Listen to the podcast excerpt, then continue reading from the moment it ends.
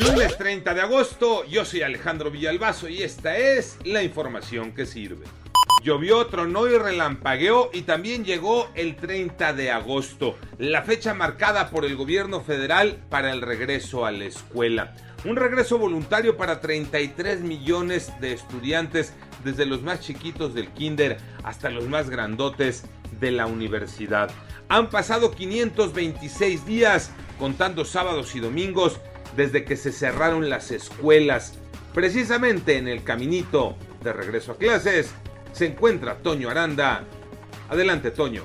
Después de 17 meses de tomar clases de manera virtual, alumnos de diversos niveles académicos regresaron a las escuelas de forma presencial, armados con caretas, cubrebocas y gel antibacterial. La mayoría de ellos tiene temor y nerviosismo de este regreso a clases porque no sabe cómo se irá desarrollando ante la pandemia de COVID-19 que sigue activa. Los números COVID-19, Iñaki Manero. Gracias Alex, en la numeralia que no queremos dar pero es necesaria, 259 muertos más, llegando a 258.164, ojo, cifras oficiales del gobierno federal. Los casos confirmados aumentaron en 6.837 ya son 3.335.700. Los 10 estados con el mayor número de casos son Ciudad de México, Estado de México, Nuevo León, Guanajuato, Jalisco, Tabasco, Puebla, Veracruz, Sonora y San Luis Potosí. En el semáforo epidemiológico, solamente el estado de Chiapas está en verde. A vacunarse y a seguirse cuidando. Debuta Messi y el mundo del fútbol se paraliza. Tocayo Cervantes.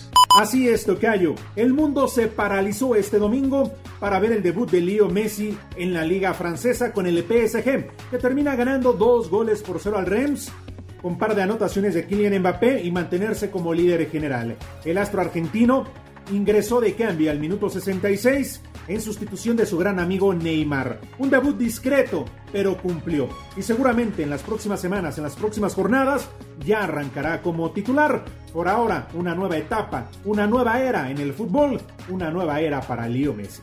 Yo soy Alejandro Villalbazo, nos escuchamos como todos los días de 6 a 10 de la mañana, 88.9 y en digital a través de iHeartRadio. Pásenla bien, muy bien, donde quiera que estén.